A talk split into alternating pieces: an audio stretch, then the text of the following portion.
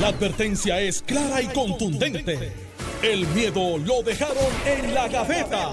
Le, le- le estás dando play al podcast de Sin, miedo, de Noti1630. Buenos días, Puerto Rico. Esto es Sin Miedo, Notino 630. Soy Alex Delgado y ya está con nosotros el exgobernador Alejandro García Padilla, quien le damos los buenos días. gobernador. Buenos días, Alex. Feliz lunes a ti, al país que nos escucha, a Carmelo que está listo para el primer lanzamiento. Contento de estar aquí un día más. Carmelo Ríos, buenos Sal- días. Saludos, bienvenido. Alex. Saludos, Alejandro. Eh, hoy el brazo está que duele, porque piché tres entradas ayer, dos buenas, una que quiero olvidar. El ingenio, así que le mando saludos a los El muchachos. problema es que la que quiero olvidar fue la última. La última, sí, no, quiero olvidarla. Eh, estaba más regado con una mata de parcha. Eh, los que son de campo saben que tú siembras la parcha. Las primeras dos espectacular. Y de ahí, ¡fum! Ayer estaba jugando pelota. Sí, jugué un par de Ah, horitas. pero eso fue que vimos a Gabriel Rodríguez ahí lo dando No, resultados porque de él estaba de en la agua buena y yo estaba en Humacao. No, atiende el juego. Jugué tempranito. Jugué Se fue a tempranito. jugar pelota, mira. No, no, un día primaria. no, no. jugando pelota un día Yo, primaria. voto, yo hice lo que tenía que hacer. Me levanté bien temprano. Edmundo y Vanessa Santo Domingo corrían aquello. Me fui ingenio. Me despejé Digo, dos ¿Quién va a estar allí? ¿Quién va a estar allí? Yo no corriendo. quiero a nadie con revolución al lado mío. No, que va a estar fulano. No, me voy a jugar pelota. No, no, no. y llegué a Humacao a tiempo. Bueno. Temprano. Oye, dos primeros, pero hablaremos de eso durante el programa, me imagino. Eh, Aguas Buenas prevaleció Karina Nieves Serrano con 58 votos de ventaja en la primaria que hubo para elegir el nuevo alcalde del municipio tras el arresto del exalcalde Javier García. Eh, aquí va a haber recuento porque se gana por menos de 100 votos. En segundo lugar quedó Carlos Junior Sidrita Ponte, eh, que fue alcalde por muchos años de Aguas Buenas. En el caso de Humacao prevaleció eh, Julio Heigel. Había un candidato que era un exfuncionario federal que se veía como el, el, ¿verdad? Una, una persona que tenía grandes probabilidades de prevalecer.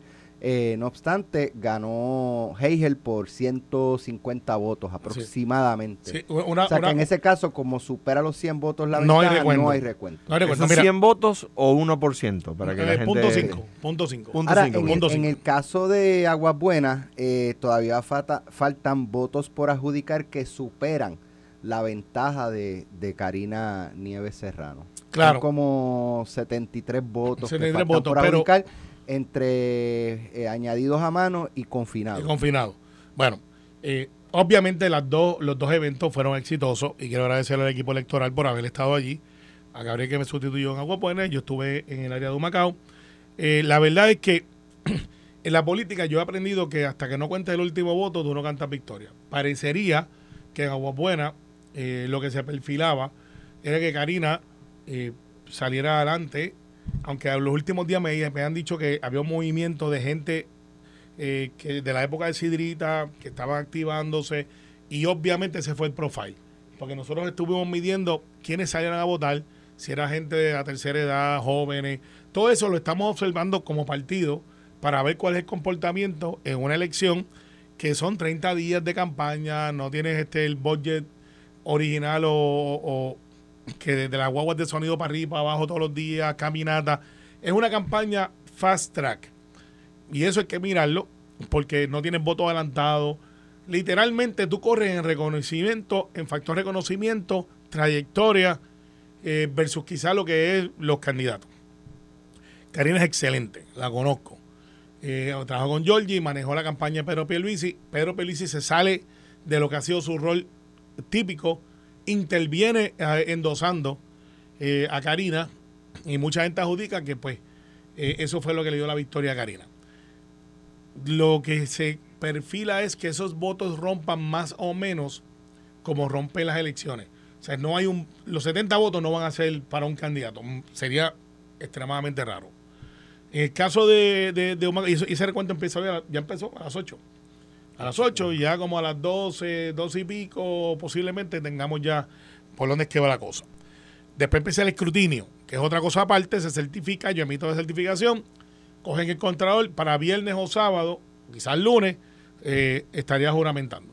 En el caso de Humacao, eh, Alejandro, que llega segundo, tiene 55, 150 y pico votos de, de desventaja sobre Heigel, bajo Heigel, que había corrido anteriormente, que había sacado 1.500 votos aún habiéndose retirado de la campaña que corrió en primaria contra Rey Valga. O sea, que esos 1.500 de Heigel que se retira pero estaba impreso en la papeleta, se mantuvieron ahí y 200 y pico más votaron. ¿Dónde se fue el resto de los votos de Rey Valga? Que pues Rey salió electo por mucho más. Obviamente entra DJ, que es como se llama el agente federal, saca 530 y pico, nadie sabía de él de la política, corre y gira contra su reputación de humacaeño, aunque hizo toda su carrera fuera de Humacao, 30 y pico de años, su esposa es agente federal activa, y saca 530 y pico de votos. Buenísima la actuación, buenísima. Y yo veo ya que hay gente que está mirando. En resumen, están muertos por la pechuga en No, no, Humacao. Vamos a no, ganar. no, el no, Partido no, Popular no. va a ganar otra Usted- vez y Si usted va a tener una primaria entre, entre Sol Higgins, que ya dijo que va a correr Ajá. por ahí, y Rosamar Trujillo, que es la hija de, de O sea, Marcelo. eso es a lo que ustedes están apostando.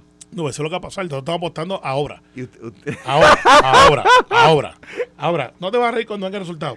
Pero lo que te quiero decirle, Alex, es que 54% de los votos que estuvieron disponibles en una elección estuvieron en, en Humacao, a pesar de que mucha gente en el Partido Popular dijeron, ahí no va a votar nadie, dos mil personas como mucho, la base está molesta. de- mira, de- el, Partido. Popular, el Partido Popular controla eh, Humacao por 20 años, ¿verdad? Marcelo Trujillo hace una obra extraordinaria que todo el mundo de todos los partidos reconoce, ¿verdad? Ganaba cada vez por más, ganó la primera elección por 3 mil votos y la última elección por más de 12 mil votos, ¿verdad?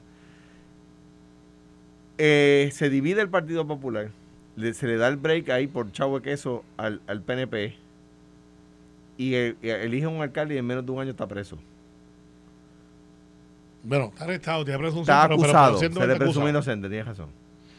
Así que, Pues la gente dijo, no, se le puede dar el break a esta gente. O sea, Humacao, digo, hay que hacer el trabajo, uno corre como si estu- estuviera atrás todo el tiempo, pero tienen un problema serio allí. bueno, lo, y hay que reconocerlo. lo estamos resolviendo. Seguro. Lo estamos resolviendo, para eso es que hicimos la Hay que elección. reconocerlo, tienen- pues, y dejamos que todo el mundo corriera. Lo que pasa es que a mí me sorprende, Alex, los números que están sacando de gente a votar en una elección que no necesariamente es la más sexy. O sea, no tienes el gobernador corriendo, tienes, los tienes en un standalone, hay gente interesante corriendo, de Alberto López, sale de su negocio, hermano de Adamari, de Humacao toda la vida, sale a correr. Eh, tienes un muchacho Perdomo, líder comunitario, dice yo voy para allá. Tienes a Néstor, muchacho que nadie lo conocía, dice voy a correr. Se tiene gente tratando de entrar donde mucha gente dice salgas de ahí. Y eso tengo que decírtelo. Eh, me sorprende, pero tampoco me, me toma por mucho. Bueno. Porque estamos haciendo el trabajo de organización. Vamos a otros temas eh, que, ¿verdad? Pienso yo que es muy preocupante lo que está ocurriendo en corrección. Hace una semana eh, murió una joven, eh. En- es que estaba encarcelada y pues se está cuestionando en parte eh, lo que tardó corrección en notificar a la familia. Esa es una. Este fin de semana se escapan dos reos eh, y dice la secretaria de corrección que eh, en el área de la 1072, dice, eh, Secretaria de Corrección asegura hace seis años no cuentan con cámaras de seguridad en Bayamón 1072. Seis años sin cámaras de seguridad en una de las cárceles, si no es la cárcel principal a nivel estatal, yo creo que es la 1072, ¿verdad? Sí. una, de, una de las principales. Una de las principales, la cuando escuchar usted en Ponce. para- No te Para pasa que por tenga idea, el número que le ponen el, el- no, no, es, no es el kilómetro donde está, por supuesto, como en las carreteras. Usted ve las salidas en la carretera, salida 34 es porque está en el kilómetro 34. 1072 es que tiene ocupación para 1072 presos. Si usted dice, pues Ponce 430, es que tiene para 430. ¿ve? O sea que usted ve una unidad grandísima. En, en este caso he comenzado a escuchar que, que la secretaria pues eh, no, no es que esté en la cuerda floja, pero eh, está caliente, como dicen por ahí. No, no, no, no. Eso, eso, eso no Pero, es verdad. déjalo terminar. por su dese- por, o sea, por lo que no por su desempeño, por lo que ha ocurrido. Alex, ¿quién ha estado en el poder en los últimos seis años? ¿Qué, qué gobierno en el- ha tenido el Ejecutivo? Porque el corrección es del Ejecutivo. 22 menos Seis. 6, pues son de 2016 para acá. Ajá. ¿Quién? ¿Quién? Del ¿Quién ganó las elecciones del 2016? ¿Qué partido? Ricardo Rosello Ok, está bien. O sea que llevan seis años sin cámara. Y seis años el PNP. y una del PPD. Eh, medio año. Porque estamos en verano. Ah, bien, pero mira, sí, déjalo, déjalo, déjalo, déjalo que. Mira, yo conozco a Aníbal Pero. ¿cómo, ¿cómo ocurre esto? O sea, Sí, no, mira, tiene que haber, bueno, no es que tiene, porque no me consta. y, y pregunto, Pero te yo estaba- pregunto, yo estaba- Carmelo, yo la estaba ahí secretaria descifrando. eh, eh, De hecho, si cuentas la el confianza del 2016, gobernador. si cuentas el 2016 van siete años. 2016 más seis O sea que 17, 18, Está 19, bien, 20, 21, Alejandro 22. se quiere zapatear sí, el año que le tocó, no, pero sí, está sí, bien. pero- Vamos. Ricardo Rosselló. Si no me toca, no me toca. Recuerda, Ricardo Rosselló. Bueno, recuerda, 22 eh, menos 6 son Es lo mejor que ha pasado por Puerto Rico. 16. este, pero eh, goza de la confianza del gobernador, la secretaria, Carmen, Sí, que tú sí, sepas. sí, sí. Con Lo, todo lo esto que sé, está lo, ocurriendo. lo sé. Lo sé porque pues en mis conversaciones semanales, como las tenía Alejandro con su equipo de trabajo eh, más cercano, hablamos de las cosas que tenemos que mejorar y todas las semanas hay cosas que mejorar. Eh, y, y- y hemos pasado revistas sobre corrección. Ciertamente este evento no es uno que podemos dejar pasar por del radar. Porque aquí, Alex, yo, he estado, yo he estado en vistas oculares Digo, allí. si, si tú me dices a mí, Carmelo, este, si la secretaria, o sea, la secretaria lleva año y medio allí. Si tú me dices, mira, en el pasado año y medio ella ha hecho estas gestiones para la adquisición de cámaras. Ah, pues yo le, le, le- Pero si ha hecho cero por la adquisición de cámaras, pues sí es responsable. Pues, pues eso, eso. no es eh, algo, es algo heredado, pero que ella, eh, ¿verdad? Pudo haber hecho algo también y no, no, no ha ocurrido. Pues, pues yo sé que están trabajando el asunto de los drones como surveillance, como este vigilancia. Eso, eh, ahora digo yo, eso lleva más de 6 años. Inán Ramos empezó con los drones. Sí, yo sé, pero ahora eh, la tecnología, y el drone es que tú puedes levantarlo y correr perímetro. Ah, no me digas. porque, porque, bueno, pero que puede hacer patrullaje. Pues quiero que sepa Pero que, eso lleva que- años, Que, los narcos así es que llevan. Pero Carmelo, Eh, corrección, tiene, corrección tiene drones hace ya Sí, un chorro de años. hubo una época que no estaban funcionando. No, no estaría en todas, pero que, que no. La todas. idea no puede decir, ah, que ya está comenzando con No, los no, drones, porque pero eso lleva ya casi viene, 10 viene 10 años. acompañado de una tecnología que puede ver cuando una persona discrimina cuando son animales, todas esas cosas. Pero ¿qué pasa? Para, para no dejar ahí la pregunta. Ciertamente, esto es preocupante porque yo he estado en vistas oculares en esa cárcel. O sea, si a ti cuando te regañan en tu cuarto de tu casa es difícil escaparte, cuando tratabas de brincar por la ventana, imagínate un sistema carcelario que tiene varias verjas, que tiene seguridad, no solamente de las personas, y que ciertamente tampoco estás en el medio del monte. O sea, estás en un sitio que hay población alrededor. No me sorprendería que hubo ayuda de alguien. ¿Quién? No sabemos. Alguien tiene que haber ayudado a esta gente a escaparse porque no es que hicieron un túnel. O sea, ellos brincaron una vez, lo pasaron por debajo, por donde sea. Por algún lado pasaron. Esto está en investigación. Lo de las cámaras. Pues mira, eh, las cámaras funcionan. Sí. Y te dan evidencia para tú poder ver qué pasó en un momento dado. No necesariamente detienen gente. Bueno, y, pa- y para, Advertir que está pasando algo. número uno, y número dos, para que el reo sienta que si se va por ahí lo van a estar viendo. Lo estás viendo, claro.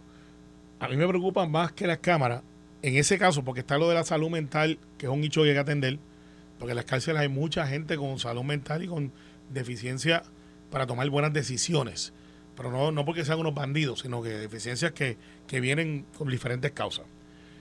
Cómo los sistemas de salud, que lo cambiamos hace poco, están funcionando y si realmente estamos dando el servicio. Yo entiendo que sí, y Ani conoce el departamento de corrección de arriba abajo porque ella estuvo ahí. O sea, Ani Escobar no viene de afuera. Ella estuvo a cargo de recursos humanos, es una persona con ese sistema, muy seria. Los oficiales de custodia la quieren muchísimo.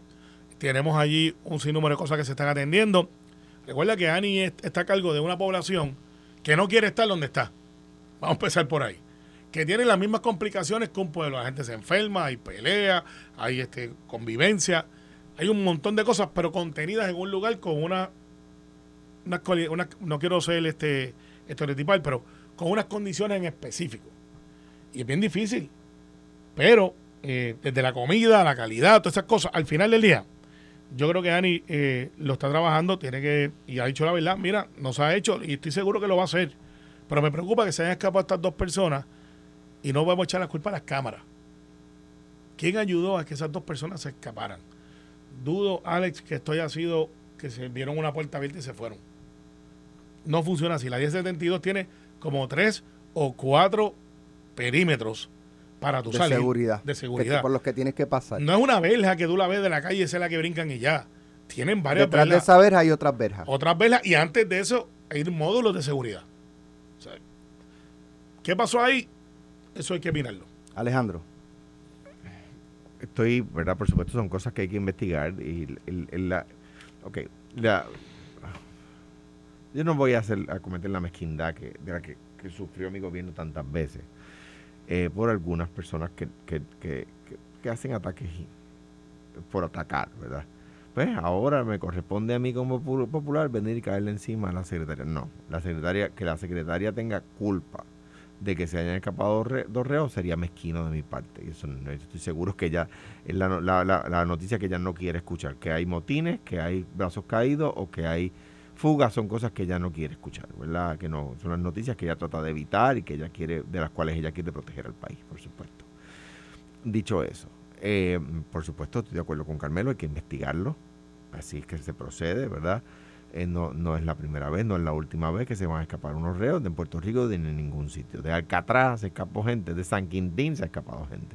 O sea que, estamos hablando de, ¿verdad? De, prisiones famosas, ¿no?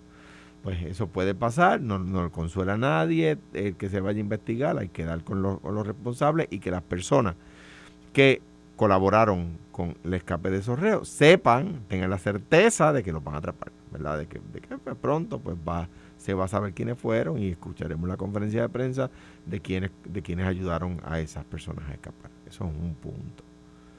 Ahora, yo creo que la primera pregunta, Alex, que tú le haces a Carmelo sobre si, si él entiende, porque la de, es, difícil para Carmelo contestarle y no lo hago yo por excusarlo, porque si preguntarle a Carmelo, es como si yo le dijera a, a, Alex, este, eh, fulana de tal, cuenta con el apoyo de Perencejo. Pues Alex te va a decir, bueno, pregúntale a Perencejo. o sea, yo, yo, te puedo decir si cuenta con mi apoyo, ¿verdad? Si la secretaria de corrección cuenta con el apoyo del gobernador, que es su jefe, pues es algo que el gobernador tiene que responder. Yo estoy seguro que, tiene, que lo tiene porque todavía está en su puesto. Si no tuviera la confianza del gobernador, debería haber salido de su puesto, ¿verdad? O sea que uno presume que lo tiene.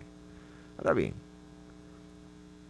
bajo el PNP, esta unidad de, de, de la más grande, si, no de las más grandes, la más grande de corrección, no tiene cámara en lo que el PNP lleva de gobierno, ¿verdad? Eh, o sea que ha habido varios secretarios de corrección, tres gobernadores en cuatro términos, eh, y nadie ha arreglado las cámaras esas. ¿Verdad? Esa es responsabilidad exclusiva de la administración del PNP. Una jefa de agencia dice que la están llamando para ponerle presión en una subasta y esa no cuenta con la confianza. Ah, esa es mala. Una jefa de agencia dice, se me escaparon dos presos y no hay cámaras en el sitio esa tiene confianza. Me parece que hay una, una, contradicción en la administración. Me parece que hay una contradicción. Una, una, una jefa de agencia delata lo que ella entiende que es una influencia indebida de funcionarios electos en el proceso de subasta para favorecer licitadores sobre otros, no en sus números. No, mira, es que yo creo que, el licitador Alex Delgado es más barato y de mejor calidad que el licitador Carmelo Ríos. No, no, no. Es que este, yo di los fondos. Los fondos son legislativos y quisiera que tuviera Alex. Ah, pero esa, esa, a esa le caemos encima. Otra funcionaria, que estoy seguro que igual de bien intencionada, igual de buena persona, se le van los presos, sin, sin, por supuesto, sin querer, sin que ella lo quisiera. Por supuesto que yo no puedo caerle encima a ella. Pero, pero la administración no puede decir, ah, esta tiene mi confianza eh, porque, contra, porque es buena, porque hay que ver, porque hay que ver quién ayudó, porque no fue culpa de ella, porque no sé qué. Y la otra que delata lo que a su juicio es una, una intervención indebida, esa es mala. Es de chota. Es que esa es chota. Es que reaccionó. Es que fue que le cayeron encima y él reaccionó. No, espérate un momentito. Aquí decíamos el viernes. Hay que ver si ella lo dijo. Ah, sí, hace un año. Hace un año lo había dicho. Que la estaban llamando. Entonces, esa es mala. Pues yo creo que ahí, ahí, ahí hay algo que, que solucionar. Ahí hay algo que mejorar. Yo, yo creo que el gobernador fue claro cuando el hecho de ASG dijo, mira, o sea, mi yo no he dicho que era ASG. Sí, pues lo están diciendo aquí nosotros hablamos sin miedo. Este, y, en el caso de, de lo que tenemos que mirar en corrección es que ciertamente hay que atender ese hecho. Si esa es la única opción que tenemos, las cámaras o si déjame decir algo, Carmelo, porque no ser injusto. El gobernador de ese de esos seis años, el gobernador es verdad que han sido seis años de administración PNP, pero el gobernador Pierluisi lleva un año y medio de esos seis años, o sea que tampoco yo le puedo adjudicar No, a él. Claro, pero oye, yo asumo las responsabilidades de lo que tengo que asumir porque para eso yo soy gobierno, para resolver las cosas. Y estoy seguro que hay que resolverlo. A lo mejor me dice, mira, no necesariamente debo tener esa clase de cámaras ahí, o, o la subasta no salió, o tenemos este hecho, o no había los chavitos. Eh, todas esas cosas, para eso hay que decirlo y explicarlo también. O sea, yo no voy a taparle el cielo con la mano, pero lo voy a atender.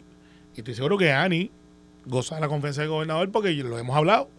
Dice, es excelente funcionaria, es muy, muy competente, eh, la gente la quiere. Uno de los grandes logros que tiene que tener un jefe de agencia es que sus pares, sus compañeros de trabajo, no tan solamente respeten, sino que apoyen.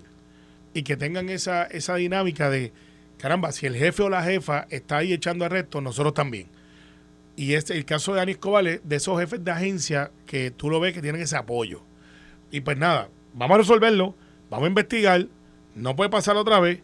Y lo más importante, tenemos que mirar la rehabilitación mental en nuestras cárceles, porque a mí me preocupa lo que pasó con la muchacha, que ahora pues es como una incógnita de qué pasó, eh, tenía salud mental, hechos de salud mental, le dieron el tratamiento, no se lo dieron. Nosotros le pagamos una compañía local, que no tengo queja de ella hasta ahora, pero me gustaría saber cuál es el protocolo cuando tiene una persona que le identifica con salud mental eh, comprometida. ¿Cuál es el protocolo para asegurarse que esa persona no atente contra su vida o si debería de estar allí? Porque entonces hay otras medidas para personas que, que no están bien de la mente, no pueden estar en la población. Tienen que estar en otra clase de, de- de atmósfera. Y eso es lo que tenemos que mirar ahí. Vamos a hacer la pausa. Cuando regresemos, vamos a retomar el tema precisamente que trae Alejandro. Eh, las expresiones de Carla Mercado el pasado viernes. Tiró el nombre de la persona, hizo declaración jurada, dijo que hace un año la había notificado a Fortaleza y Fortaleza pues parece que la había ignorado. Eh, y si con este panorama ahora debería continuar el, el, el- el- ¿verdad? O, o se debe eh, ejecutar esta intención del gobierno de restarle poderes en, en contratación. Bueno, no es restarle poderes a SG, pero en, Es en la, en parte de reconstrucción, de, de reconstrucción, bypasear a SG en la contratación de, de contratistas, valga la redundancia, Hablamos después de la pausa. para la reconstrucción. Estás escuchando el podcast de Sin, miedo, de Noti1630. El gobernador Así no vas a llegar al cielo. El gobernador presentó la eh, semana pasada, el martes específicamente, una orden ejecutiva eh, que crea métodos alternos para las contrataciones de obras de reconstrucción. Estos métodos al- alternos prácticamente le dan bypass a la Administración de Servicios Generales, que desde el 2019 por ley se supone que se encargue de todas las compras del gobierno de Puerto Rico el gobernador eh, eh, ¿verdad? anuncia la orden ejecutiva el martes, el jueves por la noche, Gabriel Rodríguez Aguiló, eh, en el programa Jugando Pelotadura, eh, apoya esa medida esa orden ejecutiva del gobernador y explica que eh, ha habido mucha queja de lo lento que ha sido la adjudica- las adjudicaciones a través de la Administración de, de Servicios Generales de Puerto Rico. Luego de esos dos eventos, el viernes en la mañana, la directora de eh, la Administración de Servicios Generales, Carla Mercado, sale a los medios para señalar al representante o a la oficina de representante Gabriel Rodríguez Aguiló, eh, no, no la oficina, un funcionario de la oficina de Gabriel Rodríguez Aguiló, que llamó al personal de Administración de Servicios Generales para influenciar, sugerir o presionar que se contratara una compañía X de, alfa- de asfalto, Que no es una de las... que no es una de las compañías que, Que no es JR Asphalt. Que no es JR Asphalt, correcto. Eh, y posterior a eso, Carmelo había planteado, y de hecho yo también había dicho en el programa, que lo correcto era decir el nombre de la persona porque en la oficina trabaja mucha gente. Claro, y, Y lo entonces, al tú, al tú decir una persona, pues tú manchas o, o pones el signo de interrogación todo. a todos esos empleados. Y que, el, y que el representante dijo, yo hablé con todos y ninguno me dijo Correcto. que... Posterior a eso, ella en el programa Pelotadura que se transmitió en el Caribe Hilton, Por aquí, por Ferdinand, Noti1. por aquí por Noti1, dijo que la persona que la había llamado era Manuel Matos y que ella ya había hecho una declaración jurada y que eh, ella había puesto al tanto a la fortaleza y que no había pasado nada. Eh, digo, habrá que ver porque si hubo eh, esa llamada, si fue una llamada o si fueron varias llamadas y si esas llamadas continuaron después de, de- de que ella hubiese alertado a la fortaleza, pues habría que tener esos elementos.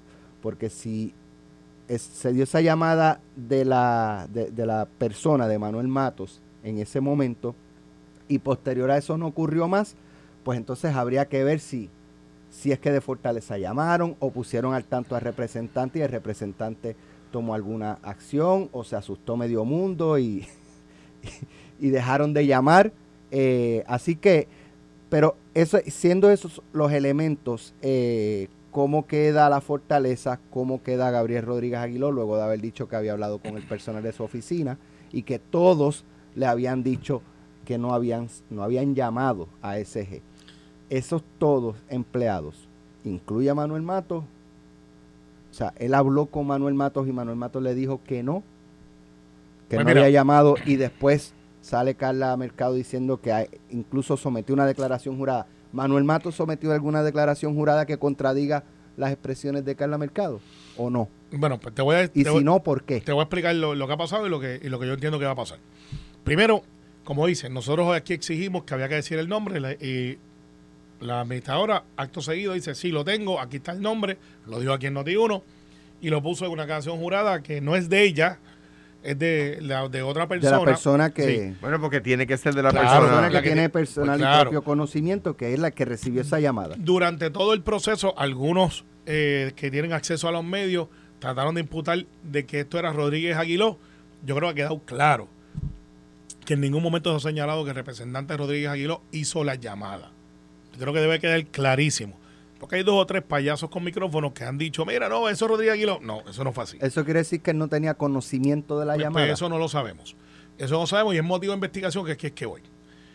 El mismo Rodríguez Aguiló, haciendo lo que tiene que hacer, da cara al evento y dice, además de haber hablado, ha pedido en la Cámara que se haga una investigación y este el contratista, porque es un contratista, está suspendido, no se le va a renovar el contrato hasta que no se termine la investigación. Yo creo que eso es lo correcto. Eh, es lo correcto para efectos de la pureza, a pesar de que algunos dicen, pero ¿por qué lo está suspendiendo si eh, la persona te dijo o no te dijo que, que no se hizo? Pues él tomó esa decisión yo la respeto mucho y, y pues ciertamente está ahí. Ahora quiero entrar a un punto que nadie ha entrado. La llamada influenció en un proceso de subasta. O sea, la llamada tiene la, la la potencia de ir a alterar números dentro de la subasta que es pública, que se someten números. O sea, que no es que tú puedes decir, mira, by the way, ya que tú estás ahí, escógete Bueno, a uno de los dos. O sea, la llamada es una llamada para dar seguimiento a fondos, para ver por qué una compañía no está o está. Estoy especulando, no sé, estoy haciendo el análisis. habrá que ver qué dice la declaración. Claro, claro, aquí es que vamos.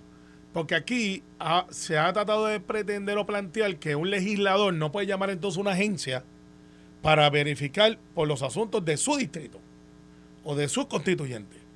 Y, eso es peligroso. Eso es peligroso. Tratar de encapsular el Capitolio en una burbuja donde yo no pueda llamar al Departamento de Salud y decir, mira, este está pasando algo en mi distrito con el departamento o en una escuela, para irnos un poquito más sensitivos. O que, o que no pueda Lo que, llamar. lo que pasa, Carmelo, es que la denuncia es clara. Claro. La denuncia es que la persona llamó para que le adjudicaran un contrato a X compañía. Eso no es lo que, eh, no, eso no es lo que han dicho. Eso- Sí, eso para lo que se influenciar a favor de un No, contratista bueno. de asfalto, sí. Yo no he visto declaración jurada. Vamos a esperar que bueno, pero ella es que tienes que, eh, con escucharla a ella basta. No, no, no, a menos que ella No. haya dicho la verdad en el programa de yo, Ferdinand. para ser, para ser justos en el proceso, hay que ver la declaración jurada. Yo estoy interpretando otra cosa. Que usó una llamada para inquirir sobre una compañía que terminó no siendo JR Asphalt. Yo creo que ella lo dijo. en- Lo en- dijo. sí, digo, pero Pero, pero, pero, para que vayamos por ahí. es que no, esa no era la compañía que se estaba buscando. Claro, este, pero, pero en un momento algunos dijeron, mira, eso eh, estaba tratando de JR Asphalt, porque lo dijeron públicamente. Sí. O sea, Y como ella no había querido decir nombre de la compañía. Pero después dijo, no lo es. Exacto. No lo es. Después dijo que no es ninguna de las compañías que están, Que están en problemas. eh, en problemas, Que están en eh, por problemas. casos de corrupción. ¿Qué sucede? Para efectos de las compras de por emergencia, que era lo que tú planteabas al principio, ella también dijo algo que mucha gente no escuchó bien, que es que las la, la- subastas de reconstrucción son menos del 3% que pasan por ese. O sea que la orden ejecutiva no afecta lo que ella hace en ASG como algunos han tratado de plantear. El propio Gabriel, Espérate, en pelotadura. pues está bien, pero yo voy a los hechos. Estas son las palabras de la administradora. Las compras y licitaciones son distintas. Esto enfoca el personal de licitaciones. En ASG, menos del 3% representan las subastas de recuperación que se han realizado del Ejecutivo. Por lo tanto, no impacta el área. Esto es un tuit que tiró hoy la administradora. Eh, en breve, hace, o no sé, lo tengo, me acaba de llegar ahora. Dice, el volumen será igual o mayor, ya que la mayoría de las agencias no están en proceso aún de licitación para esos proyectos particulares. De igual forma, se fortalece el área de investigación. O sea, el decir quizás que todo está ataponado ahí, yo creo que ella dijo una parte que yo no la sabía. Y, y yo no pretendo saberlo todo. Hay muchas subastas que están detenidas en ACE. Ella lo dijo, están ahí. Pero hay muchas de ellas que están detenidas que no tienen los fondos para pagarlas. Pues si es así, hay un déficit de diseño, porque como yo voy a hacer una subasta con chavos que aún no tengo. Hay un, hay un problema en el, en el diseño. no lo tiene es la agencia. la agencia, por eso. ¿Qué sé yo? Si, La- este, Si yo te digo, Alex, hazme una subasta de esa computadora, y tú dices, claro que sí, y hace la subasta, ya tengo la subasta, estoy ready. Ah, mira, los chavos no me han llegado, los tengo ahí, los estoy cliriando. Eh, yo quiero, ahora yo como legislador quiero saber por qué esas agencias que tienen ese dinero no han hecho el trámite correspondiente para que se dé esa compra, esa subasta. Tan sencillo como eso. Porque si son muchas, yo quiero saber cuántas son. Quiero saber por qué. Porque supone que tú no es una subasta si tú no tienes el, el número de cuenta con los chavitos. Eso es lo lógico.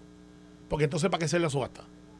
¿Para tenerla ahí y marcarla allí? Bueno, espérate, hay uno, vamos por parte. y- y O hacerla para que en el futuro tú puedas comprar contra ella. Eso que puede no- pasar. Que no se nos olvide, porque, por ejemplo, Cortre, no Manuel Lavoe, que ha tratado de resolver la situación, sino la compañía de, con- la privada que está allí, tiene el, el dinero en cuenta, pero exigen una documentación, por ejemplo, este, eh, ¿cómo se llama eso? Facturas, etcétera, para poder desembolsar los chavitos. Pero, anyway, eso es otro problema. Ahora, yo quiero establecer una diferencia entre el PNP y el Partido Popular. Yo discrepo absolutamente de Carmelo cuando dice que, que, que- que- no podemos llegar al, al- al momento donde un legislador no pueda llamar a inquirir sobre una subasta. Pues sí, No, subasta no, de, de- de cualquier gestión. este, Que está bien, subasta, yo estoy de acuerdo. Sí, pero cualquier gestión es una cosa.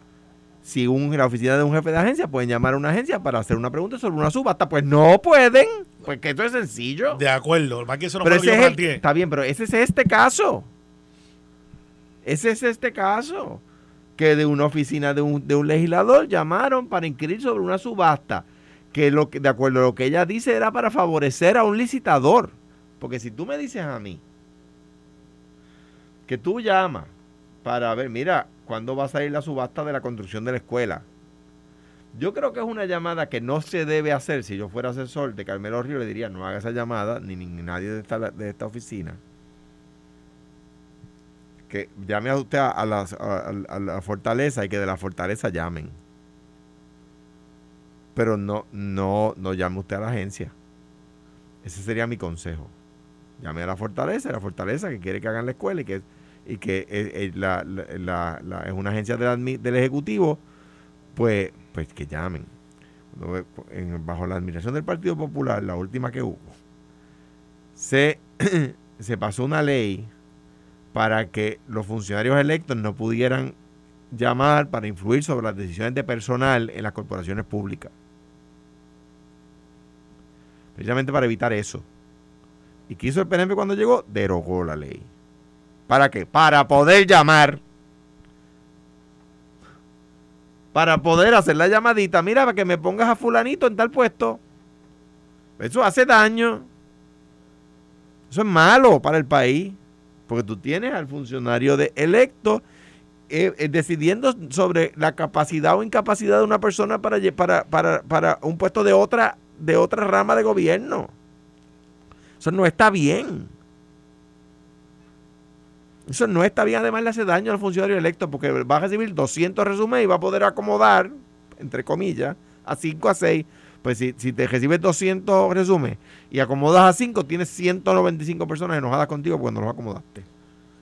Una, una pregunta, no con ánimo de antagonizar, porque este programa no es para antagonizar entre tú y yo. A veces sí, a veces sí. Sí, bueno, está bien, pero nos regañan después. No le digas eso a Alex. Sí, la pregunta es, Alejandro, la, la gente que tú tuviste en tu gobierno de puesto de confianza, ¿llegaron por recomendación de, de políticos algunos, de gente, porque tú no los conoces a todos, son Sí, pero- 1.600 está bien, pero puestos un, más o menos. un puesto de confianza es una cosa distinta. Por eso, pero lo, lo planteo, Las decisiones de personal, los puestos de confianza, lo que, lo- llegan recomendaciones de todos lados. pero y es importante, que, y lo he dicho aquí en otros casos, y yo fui jefe de agencia, que de Fortaleza me impusieran el subsecretario de DACO, no, pues no acepto. Porque a menos que de Fortaleza vayan a venir a dirigir la agencia. Pero, pero que de Fortaleza me impusieran el subsecretario de DACO. No, Alice Estrada, el día que me O de- nombraron, O, desde el Senado. o desde el Senado peor todavía, o desde la Cámara peor todavía. Yo me acuerdo que a Tony, mi hermano, un senador popular, a quien aprecio, le quería imponer un rector, porque que mi hermano puso en una, en una, en una, en una ¿cómo se llama? En una, eh, en un, Un recinto, recinto. era independentista porque no era popular el rector, y él quería uno popular.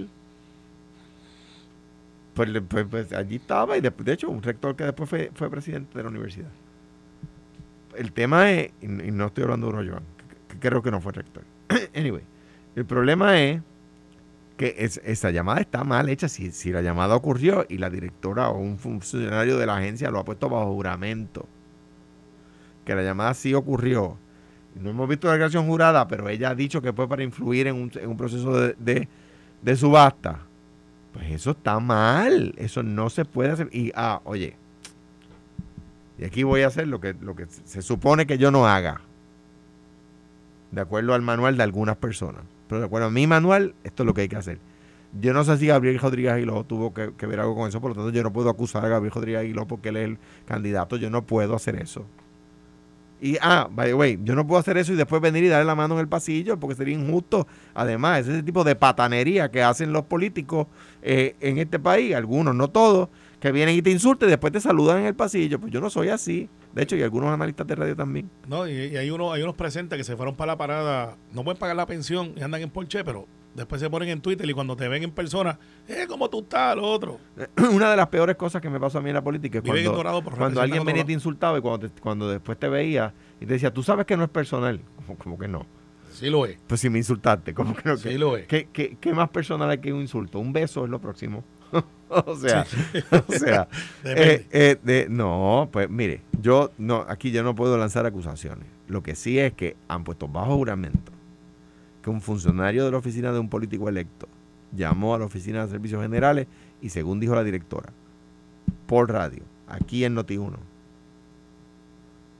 es que lo hizo para influir en un proceso competitivo de subasta. Que a la misma vez el gobernador presenta una, una orden ejecutiva. Qué bueno que Carmelo hace la aclaración porque era por donde yo iba. Sí, no, porque hay- es que La orden ejecutiva no le aplica prácticamente nada a SG. Exacto. Fue el error que comete Gabriel Rodríguez Aguiló la noche antes en jugando pelota dura. Lo que pasa es que hay una Que información. utiliza, utiliza a ASG como el barco bandera pero no solamente Gabriel. de la necesidad de la crítica. Los Lo que pasa es alcaldes. que- También espérate, mal, porque la orden ejecutiva del gobernador no va contra ese problema. Pero es que ha surgido un, un- un No, no, ángulo que no habíamos bueno. visto, que es el si los fondos están disponibles para llevar la subasta. Y ahí es que viene la administradora y dice, no, Pero no, no fue están disponibles. La verdad es que yo creo que, mira, mira, eh, Oscar Serrano publica en Noticiero un artículo y, eh, donde explica. Chayanne Martínez me envió un beso. Chayanne no es de los que de los que atacaba a uno No, injustamente, eso debo es decir. eh, un Un caballero de la abrazo, política. te envío un abrazo. No, me dijo un beso y yo le envié un beso para atrás. Un beso, Mira. Chayanne.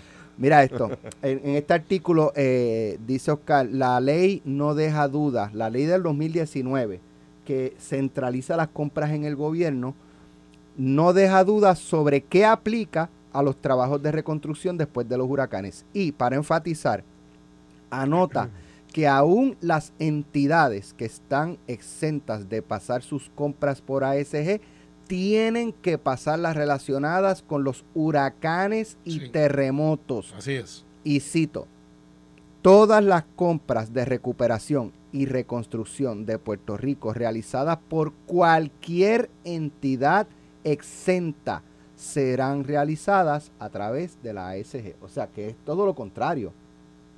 Bueno, Interpreto de, de- de- de lo que dice Bueno, aquí. yo, yo estoy leyendo lo que, lo que de escribe Carla reconstrucción Gabriela de Mercado. terremotos y huracanes sí tienen que pasar.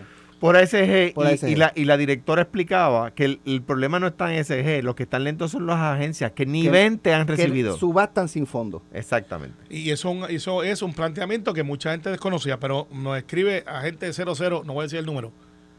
Dice, un escenario que pasa mucho en ACG, nos están escuchando. Eh, una agencia tiene 100 dólares en oferta de tal, de tal ítem. Vienen los, los, los que licitan y dicen, no, no, 100 no.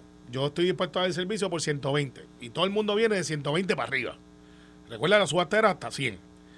Entonces, la agencia, en este caso, tiene que esperar que OGP, que es las oficinas de gerencia y presupuesto, apruebe lo adicional y entonces notificar a ASG que consiguió el resto. O sea que es una operación, no es de mover papeles de punto A a punto B. Tienes que identificar partida, tienes que mover de aquella. Ahí ya, en eso nada más en gobierno, con el check and balance, con el volumen de que hay, Alex, estamos hablando de dos meses. Por lo menos, dos meses. Así que cuando tú miras eso, eh, tenemos que agilizar el proceso. No es hacer bypass como el gente pretende de que no, no. Es que, ok, yo tengo esta subasta, tengo esta necesidad. Tengo que atenderlo lo más pronto posible. No puedo estar 30 días a ver quién viene, quién no viene. Yo me canto este, unfair. Yo soy de los que creo que debemos de darle oportunidad a los de aquí, aunque sea un poquito más caro, porque la economía se queda aquí. Y soy de los que creo que las subastas debemos de darle puntos a los locales, como hacen el, el, el correo, que si tú eres veterano y militar te dan cinco puntos en tu evaluación.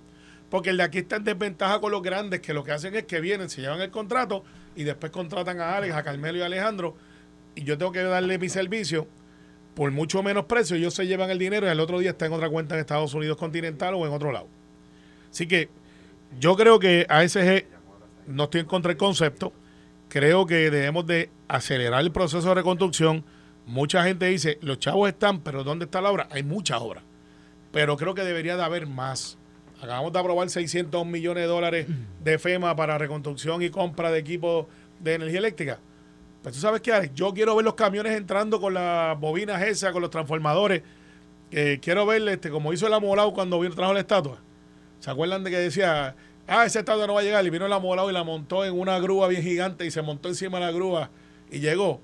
Yo quiero ver eso porque la gente entonces empieza a confiar de que estamos reconstruyendo a Puerto Rico como lo estamos haciendo. Mira, me aclaran que ASG no, como entidad no tiene que tener los fondos a la hora de hacer la subasta. No, es la, la agencia. Es la agencia, la agencia. No, por eso digo, es la agencia. es la que, agencia. que es un ángulo que no estaba disponible en la O sea, información. si recursos naturales, por usar un ejemplo, no Claro. sé si que aplique, eh, necesita hacer una compra, hace la subasta a través de ASG, o sea, hace la subasta a través de ASG, pero es con el dinero de recursos naturales Claro. que se paga. y entonces, pues, yo tengo que entonces decirle, ASG lo que hace es llevar el proceso de subasta. pues yo si fuera la administradora, digo, ok, aquí están todas las subastas que yo he hecho, y aquí están todas las agencias que me pidieron esa subasta, pero no me han enviado los chavitos. Y, y, y ya, ya la ley da bono al de aquí, o sea, la ley la de la, de la preferencia al de aquí, creo que da 15%, no sé si Pues yo le daría, yo quisiera que fueran todos de aquí porque eso crean empleo y, Yo también. y hacen y, y se quedan los chavos aquí y compran casas Yo y compran también, cosas que no necesitan para mover la economía, ¿sabes? bueno, Y, y a, mí, a mí sí me preocupa que eh, y se metan a ASG proyectos de construcción, porque ASG no está diseñada para proyectos de construcción, sino para subasta de compras de Materiales. pa- papel, con, eh, papel. fotocopiadoras, este, Pues está bien, pues yo no, pues sabes que, de acuerdo, para eso está este Call 3, que supone que sea un facilitador. Digo se supone, porque he escuchado tantas quejas de la compañía, pero cuando hice lo mismo que hace Alejandro, vieron, bueno, es que hicimos una subasta, un, un request for proposal, no una subasta. Core 3 no licita. Eh, no, no, pero hicieron una- un request for proposal para esa compañía y fue la única que vino. O sea, que tenía la capacidad de hacerlo. alega- tiene que ser de consultoría. de consultoría, request for proposal. Tú dices eso, Alex Partner, la que criticaron que yo contratara y ahora la contrataron ustedes. eh, no, que vino allá y se hizo un request for proposal y fue la que ganó. Está bien, Pues, pero, ¿qué pero si, podemos hacer? si no te gusta, no la tienes que contratar. Bueno, lo que pasa Puedes es hacer otro request eh, pues, pudieras hacerlo. Pero ustedes Pero- criticaron y la contrataron. Está bien, pues, pues, ¿Se pasó. lo que pasó. Lisa Donahue. Sí, pero ella no Eh, está metida en este Sí, dicho, está bien, pues, pero la Alex compañía de. Lisa Donahue ustedes la contrataron después de criticarla. No, porque Alex Partners, que es donde ella trabaja, Por eso. pero no está en esa, esa división. ustedes- el, pro- el problema de ustedes era ella, no la compañía. bueno, sí, era ella. Porque quien se ganaba los chavos era la compañía. Está no bien, ella. pero quien no hizo el performance fue ella. ¿Quién dijo? Ah, yo lo digo. O sea, ustedes contrataron la misma compañía que no supervisó. No, ella. No la contratamos a ella. Ah, No la contratamos digo, a ella. te digo. Es para que Sí. ustedes vean cómo es el PNP. No, no, nosotros somos gobierno y estamos echando para adelante. Mañana regresamos a las 9 de la mañana. Lo próximo, pelota dura con Ferdinand Pérez y Carlos Mercado. Esto fue, el podcast de Sin, miedo, de Noti1630. Dale play a tu podcast favorito a través de Apple Podcasts, Spotify, Google Podcasts, Stitcher y notiuno.com.